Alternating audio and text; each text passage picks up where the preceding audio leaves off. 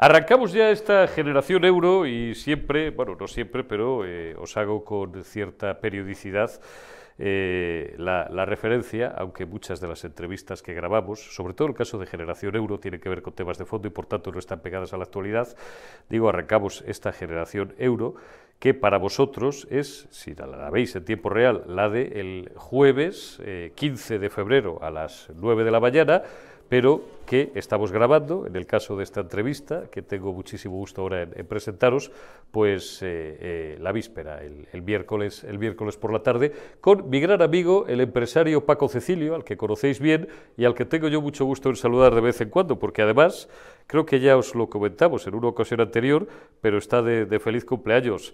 Paco Cecilio, ¿cómo estás, amigo? Bienvenido un día más a Periodista Digital y a Generación Euro.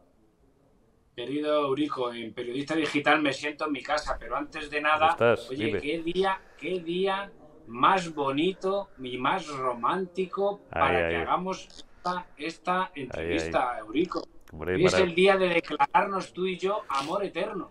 Es el día de declararnos amor eterno con permiso de tu santa, de tu santa eh, te digo lo mismo que le decía en el, formato, en el formato de ayer en la retaguardia Eduardo García Serrano.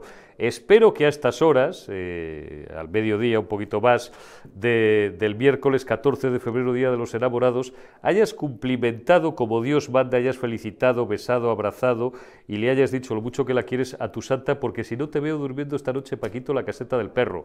Pero yo sé, porque, porque soy tu amigo y te, y te quiero bien y te conozco bien, que tú no cometes esos errores. Eurico, he hecho todo eso que me has dicho y algo más. Hasta el amor la he hecho esta mañana. Bueno, bueno, bueno, bueno, bueno, bueno. Vamos a poner los dos rombos. Oye, ¿te acuerdas cuando éramos chavales tú y yo? Las calificaciones, cuando te ponían un rombo, dos rombos a, las películas, que habrá quedado de todo aquello, ¿no? En los tiempos en los que triunfa. Venga, ya le voy a quitar el romanticismo al momento, ya lo siento, pero es que como tenemos la podredumbre social, lamentablemente, en parte de la sociedad, que no en toda, hoy estamos en tiempos donde triunfan determinadas especies, especies animales, que no vamos a citar aquí por, por no ponernos groseros, ¿no? Paco, ¿cómo se consigue eh, mantenerse 35 años no ya al pie del cañón, en lo alto, con una firma de moda como la tuya, eh, confeccionando la mejor ropa de moda y hasta vendiéndola, y hasta creando riqueza, y hasta creando puestos de trabajo y manteniéndolos. ¿Cuál es el secreto? 35 años. Paco Cecilio, 35 años ya. Eurico, en generación euro hay que contarlo. Mira, eh, el secreto de mi éxito, y no es nada que no esté al alcance de cualquiera, es simplemente haber sido realista y haber tenido durante estos 35 años los pies en el suelo. Y te voy a explicar. Yo he crecido siempre con recursos propios, no me he endeudado, no he estado por encima de mis posibilidades. Cuando he podido abrir una tienda la he abierto y si no he podido me he esperado. No he ido al banco a pedir eh, una cantidad ingente de dinero que luego hay que devolverla con intereses y que cuando han venido las crisis ha sido el motivo del cierre y el, y el, y el irse eh, al garete muchas, muchas, muchas, muchas empresas. En definitiva, Eurico, teniendo los pies en el suelo y siendo realista. Paco, la mayor trampa, aparte de las trabas administrativas, en las que luego entraremos y algunas cuestiones más, pero la mayor trampa, y esto te lo dice cualquier asesor financiero de estos libros, yo odio el término libro de autoayuda, lo detesto, pero bueno, vamos a, llamarlo así para entendernos, ¿no? Como dicen muchos buenos asesores financieros, e insisto, muchos autores de estos libros que triunfan tanto en las últimas décadas y tal, la mayor trampa o, o el mayor obstáculo, no ya para un individuo, para una familia, también para un empresario, es precisamente eso, ¿no? La deuda, la deuda esclaviza. Qué importante es partir de cero, pero partir no de menos 50, no partir con plomo en los tobillos.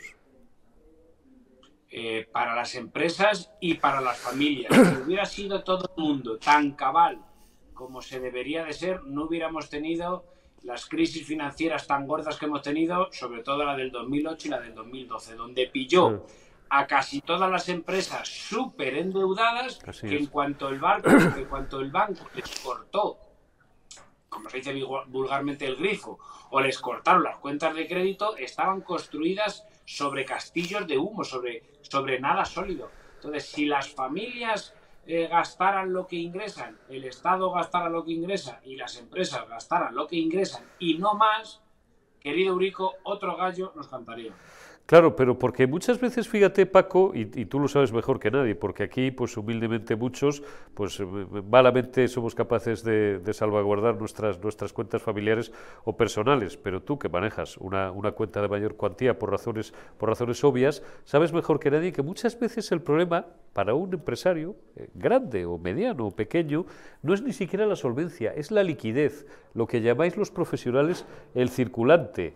Claro, porque tú de repente, por, por un segmento de ocho días, para que me entienda el respetable, porque tienes que pagar una cosa, pero claro, tienes que esperar a cobrar otra. Lo que coges con una mano lo sueltas con otra, pero te puedes pillar la colita con la tapa del piano durante unos días. Eh, de ahí la, importancia que cobraban en aquellos años, donde los bancos te las concedían, eso que has citado ahora, las cuentas de, crédito, ¿no? Para que, eh, hombre, tú eres solvente, tienes dinero, pero a lo mejor no lo vas a tener dentro hasta dentro de una semana, pero tienes que pagar siete días antes. Pues el banco te adelantaba, liquidabas tus intereses y punto, ¿no?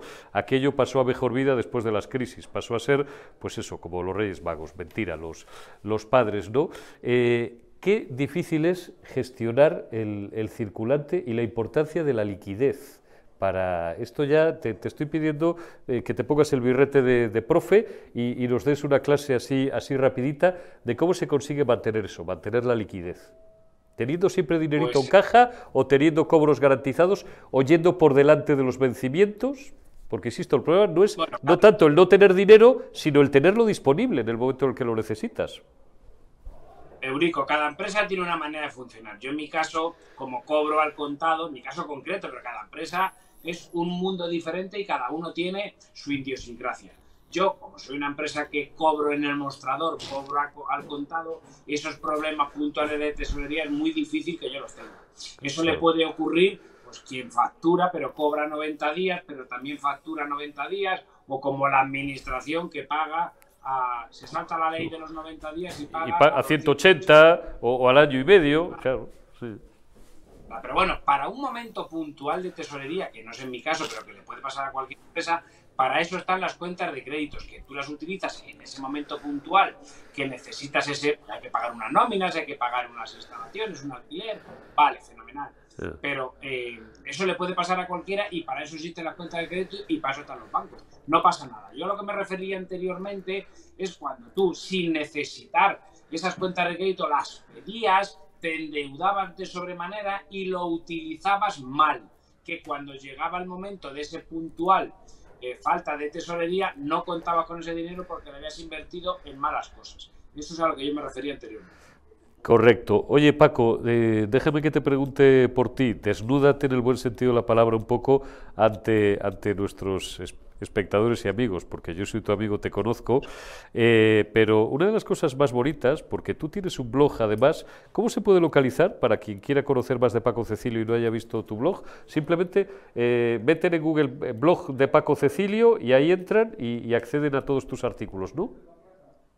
Es mucho más fácil. En Google, el blog de pacocecilio.es y ahí tienen todos los viernes publicado, ya voy por el capítulo 9 pasado mañana, o mañana jueves, mañana, a ver que ya me lío, jueves, mañana viernes. El viernes. Se va a publicar el Sí, mañana viernes se va a publicar el capítulo número 10. Estoy contando, y lo voy a hacer a lo largo de todas las semanas de este año, la historia de la marca de Paco Cecilio. Así es. Entonces, eso es lo que yo quería preguntarte. Tú, desde que eras un chaval, ¿sabías que te querías dedicar a esto?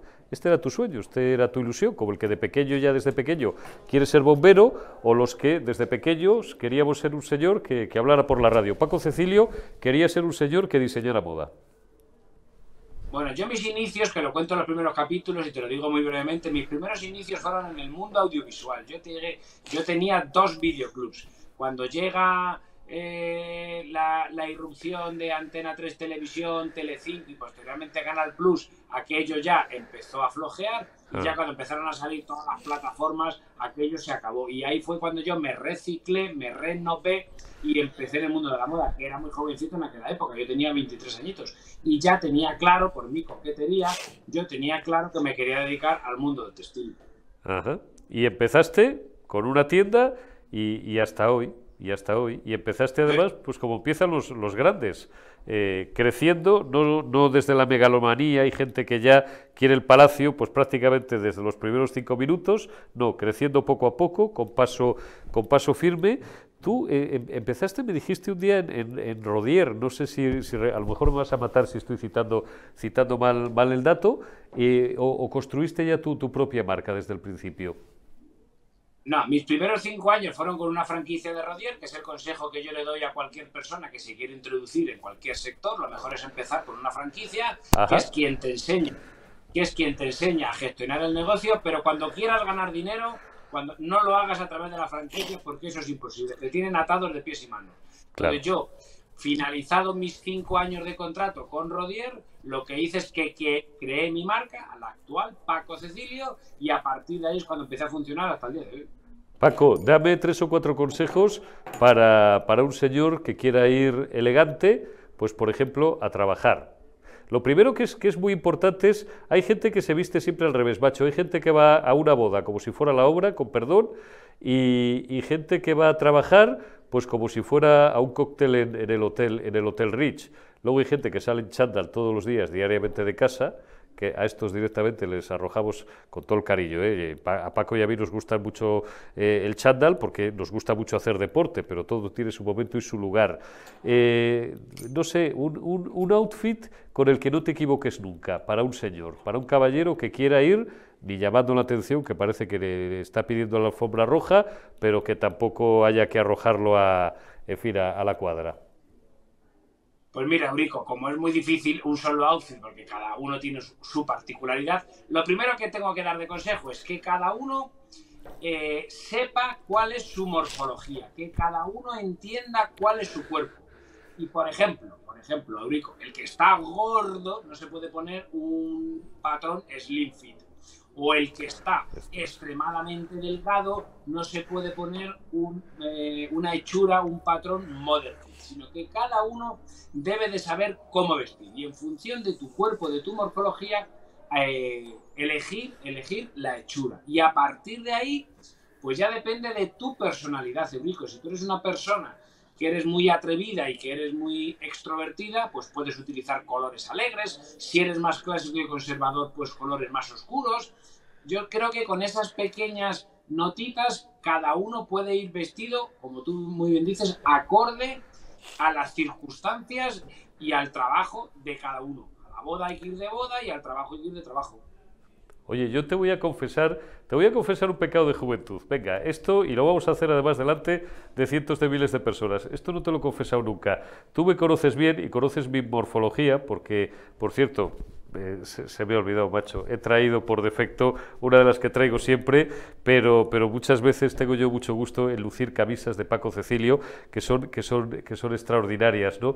Digo que, que yo cuando, era jovencito, tú me conoces muy bien, digo, porque la, la primera camisa que, que, me regalaste, yo cometí la tontería de decirte, coño, ¿y cómo sabes cuál es mi talla? Claro, la carcajada la estoy escuchando todavía. Joder, Urico, porque soy profesional, porque me dedico a esto, ¿cómo no voy a conocer? Desde el momento en el que te veo, sé perfectamente el, cuerpo que tienes.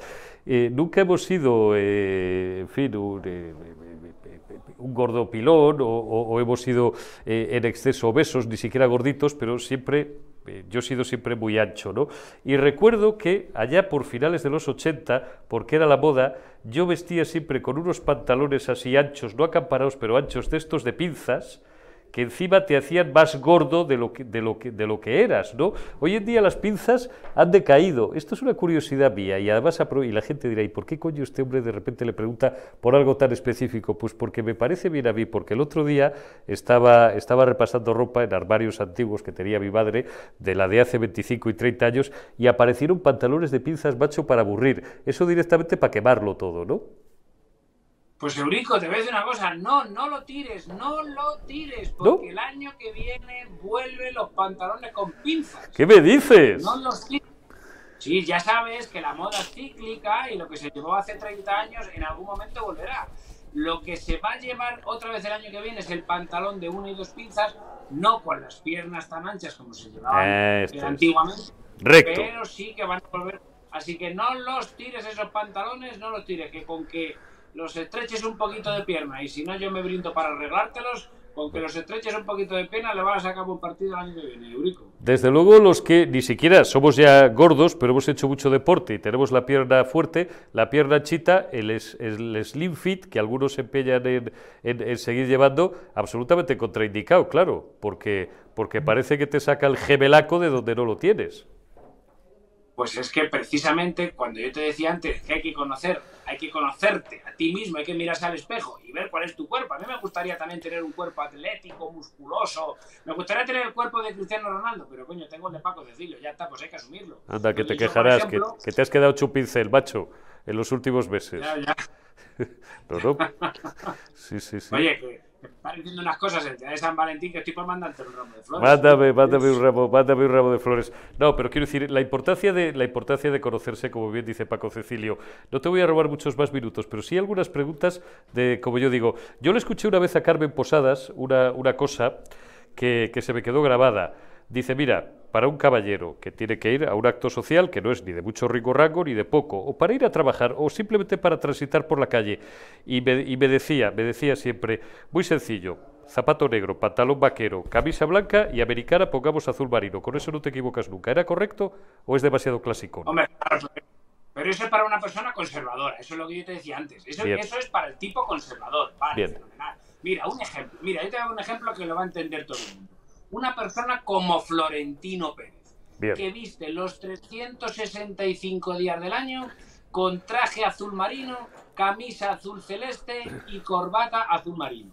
Eso es una persona que va muy bien vestida, muy elegante, trajes a medida, súper caros, de los mejores astres, pero es una persona que es conservadora, que es tradicional y que no arriesga. Y ahí tienes luego el extremo opuesto que puedes ver cualquier otra persona que con la misma morfología que puede tener eh, Florentino Pérez o con su mismo o con su misma edad es mucho más atrevido vistiendo. Entonces eso que te decía Carmen Posada sí fenomenal pero para una persona conservadora. Yo por ejemplo a ese mismo outfit que decía eh, Carmen Posada fíjate te voy a dar un toque. Cambia el pantalón por uno blanco y cambia el zapato negro por un mocasín en color marrón y fíjate solamente con esos dos detallitos cómo pasan de una persona clásica a una persona atrevida. Paco, ¿cordones o mocasines para los caballeros? Yo sabes el tipo de zapato que llevo siempre. Más sport el mocasín y más de vestir el zapato de Lo voy a enseñar, perdónenme los, los espectadores. Yo llevo ¿Cómo se llama este zapato? Es, es bueno, no sé. Se llama un blucher.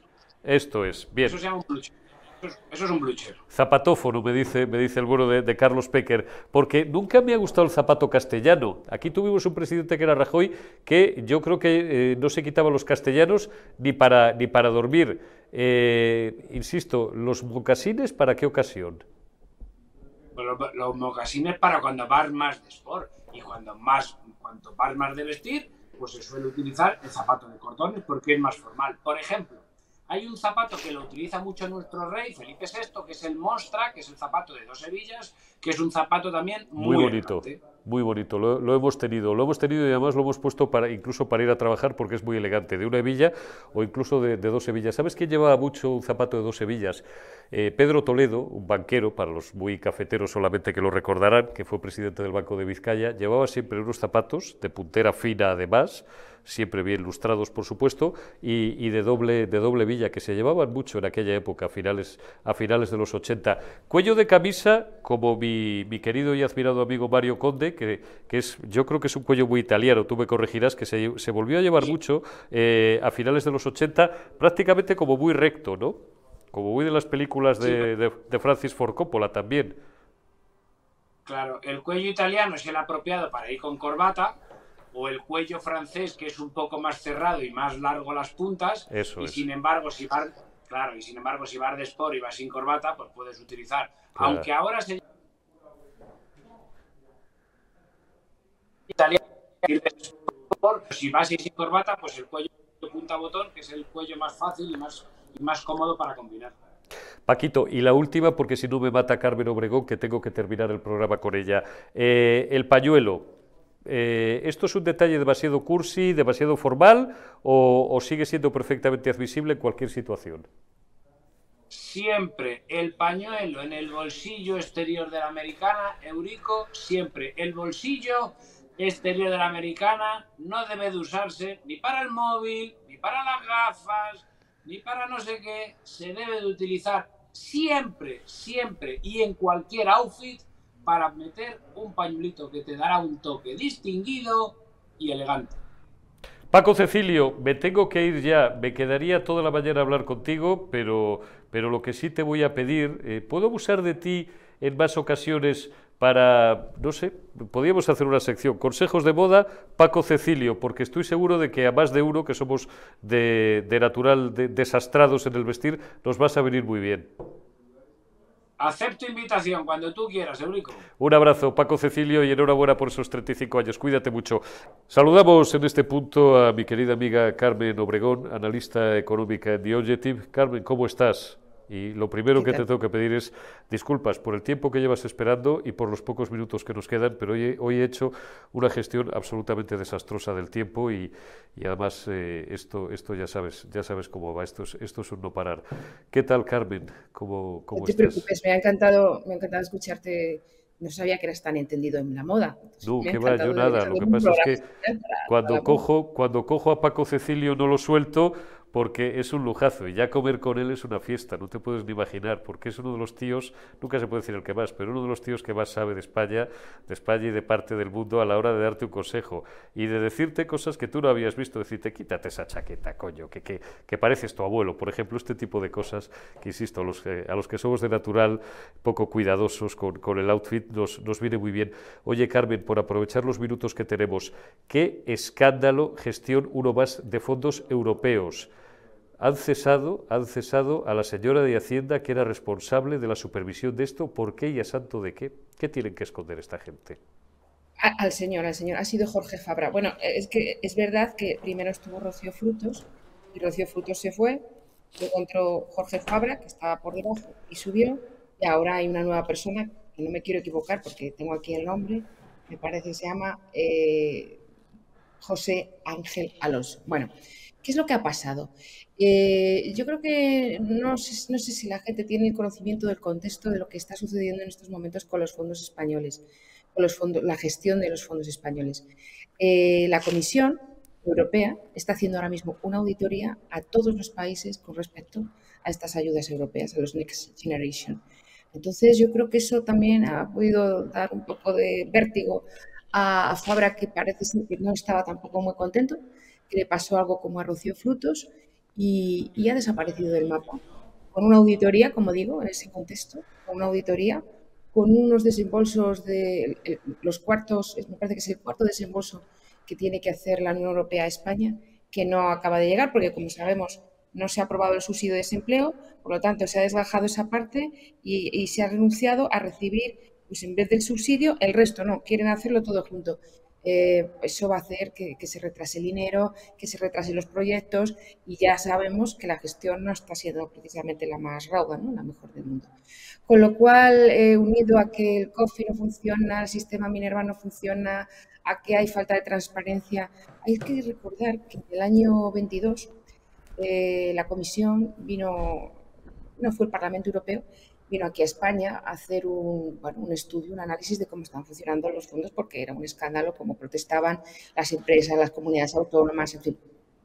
Y en aquel momento el Parlamento se quiso reunir con Rocío Frutos. Es verdad que Rocío Frutos se había ido unos días antes, creo que un mes y medio antes, pero el Ministerio de Hacienda hizo todo lo posible para que Rocío Frutos no pudiera reunirse con el Parlamento Europeo. Y desde entonces, pues así seguimos. Falta de transparencia, gestión lenta, eh, unos fondos muy planificados por parte del gobierno con muy poca presencia eh, o asesoramiento de las empresas, de las comunidades autónomas. Y, nada, lo que pasa es que yo me pregunto, ¿esto de verdad eh, le llega a la gente? ¿Le interesa a la gente o no le interesa? Y debería. Pues debería, interesarle, debería, debería, porque fíjate, hay tantas empresas que necesitan ayuda, tantas empresas que no pueden tener financiación, pequeñas empresas, que nuestro país está sobre todo armado de, pequeñas y medianas empresas, que es que esos fondos apenas han llegado a un 13%. Es pues hombre, yo creo que debería, esto sí que nos debería preocupar, ¿no? Es una, una situación preocupante. Es tremendo. Oye, os recomiendo para cuando veáis esto en tiempo real, el, jueves 15 de febrero, repasad eh, un artículo, si no lo habéis leído todavía, de Carmen Obregón, en un minuto y medio, que es lo que nos queda, en The Objective, un artículo que es demoledor y que te está cayendo la de pulpo en redes sociales con perdón de la vulgaridad, que les den a los ignorantes y a los sectarios, porque la verdad no tiene más que un camino. Un estudio prueba que las subidas del salario mínimo han impedido crear 321.000 empleos, que es algo que, en fin, los que sabemos un poquito de economía, pues tenemos muy claro desde hace años, Carmen. Bueno, eh, esto va en el sueldo, ¿no? Si tienes odiadores o haters, pues, pues te aguantas y ya está yo no puedo estar todo el tiempo metiéndome en las redes explicando eh, cómo se fundamenta ¿no? Y, en qué se ha basado este estudio. Pero bueno, creo que hay que por lo menos hacer una lectura. Es que cuando uno es muy hincha y muy forofo, no ve más que su, su equipo. Entonces le pasa a la gente lo mismo con la política. Pero de verdad es que esto son matemáticas, o sea, se puede ver porque el estudio está muy bien elaborado. Es un estudio de free market ya sabes que eh, eh, cuyo presidente es Lorenzo Bernardo de Quirós, y el estudio eh, está basado con datos del EPA y te va demostrando cómo desde 2018 hasta ahora, desde 2019 hasta ahora, cómo el SMI, o por lo menos en el marco del SMI, sectores como la hostelería, el comercio minorista, el, el, servicio a domicilio, la agricultura, todos esos sectores han ido perdiendo fuelle y han ido perdiendo eh, pulmón, ¿no? tejido productivo. Luego, alguna relación hay porque justo coincide también con un país que es el primer país con más paro de toda la Unión Europea, el segundo país con menor productividad de toda la Unión Europea y uno de los países donde las cotizaciones son más elevadas. Pues todas esas cosas en la costelera, con el salario mínimo, que a veces es más elevado que lo que se cobra en algunos sitios, pues ha provocado que el tejido productivo en esos sectores haya disminuido. Y en cuanto, pues, porcentaje, se puede saber, o sea, es matemático, unos 320.000 personas. Es dramático. Eh, no querer verlo, pues es hacerse trampas al solitario. Y otra cosa más, añadida, otro elemento más, los fijos discontinuos. Esos fijos que no sabemos si están o no están trabajando, aunque sí sabemos que algunos de los que no trabajan cobran prestaciones y ayudas y sin embargo no aparecen en las listas del paro. Es que, claro, decir, eh, si tenemos eh, el mejor mercado laboral, el más dinámico, mayor número de afiliados, oiga, la verdad, hay mucha gente que tiene cuatro o cinco trabajos y no son trabajos precisamente de altos niveles. Entonces, bueno, hay muchas personas con muchos contratos, lo cual no quiere decir que sean muchas más personas que... Eh, no, no, hay que hacerse trampas al solitario y, y lo que hay que hacer es trabajar por un mercado laboral que funcione y que dé calidad en el empleo. Así es. Carmen Obregón, analista, analista de The Objective y una de nuestras mejores periodistas económicas. Te pido hoy disculpas porque me, hubiera gustado tener más minutos para ti, pero te prometo que, que la semana que viene te compensaré con creces. Muchísimas gracias siempre por tu amabilidad con Generación Euro y Periodista Digital. Cuídate y te envío un abrazo, Carmen. Un abrazo y, recuerda lo que te ha dicho eh, el compañero que acabas de entrevistar. Paco Cecilia. Paco, no tires los pantalones de pinzas. Volverán a ser hasta bien. No los tiraré, no, los tiraré. Gracias, Carmen Obregón. Un beso grande. Gracias también a todos vosotros. Ahora sí, nos vamos en Generación Euro. Vaya más y mejor.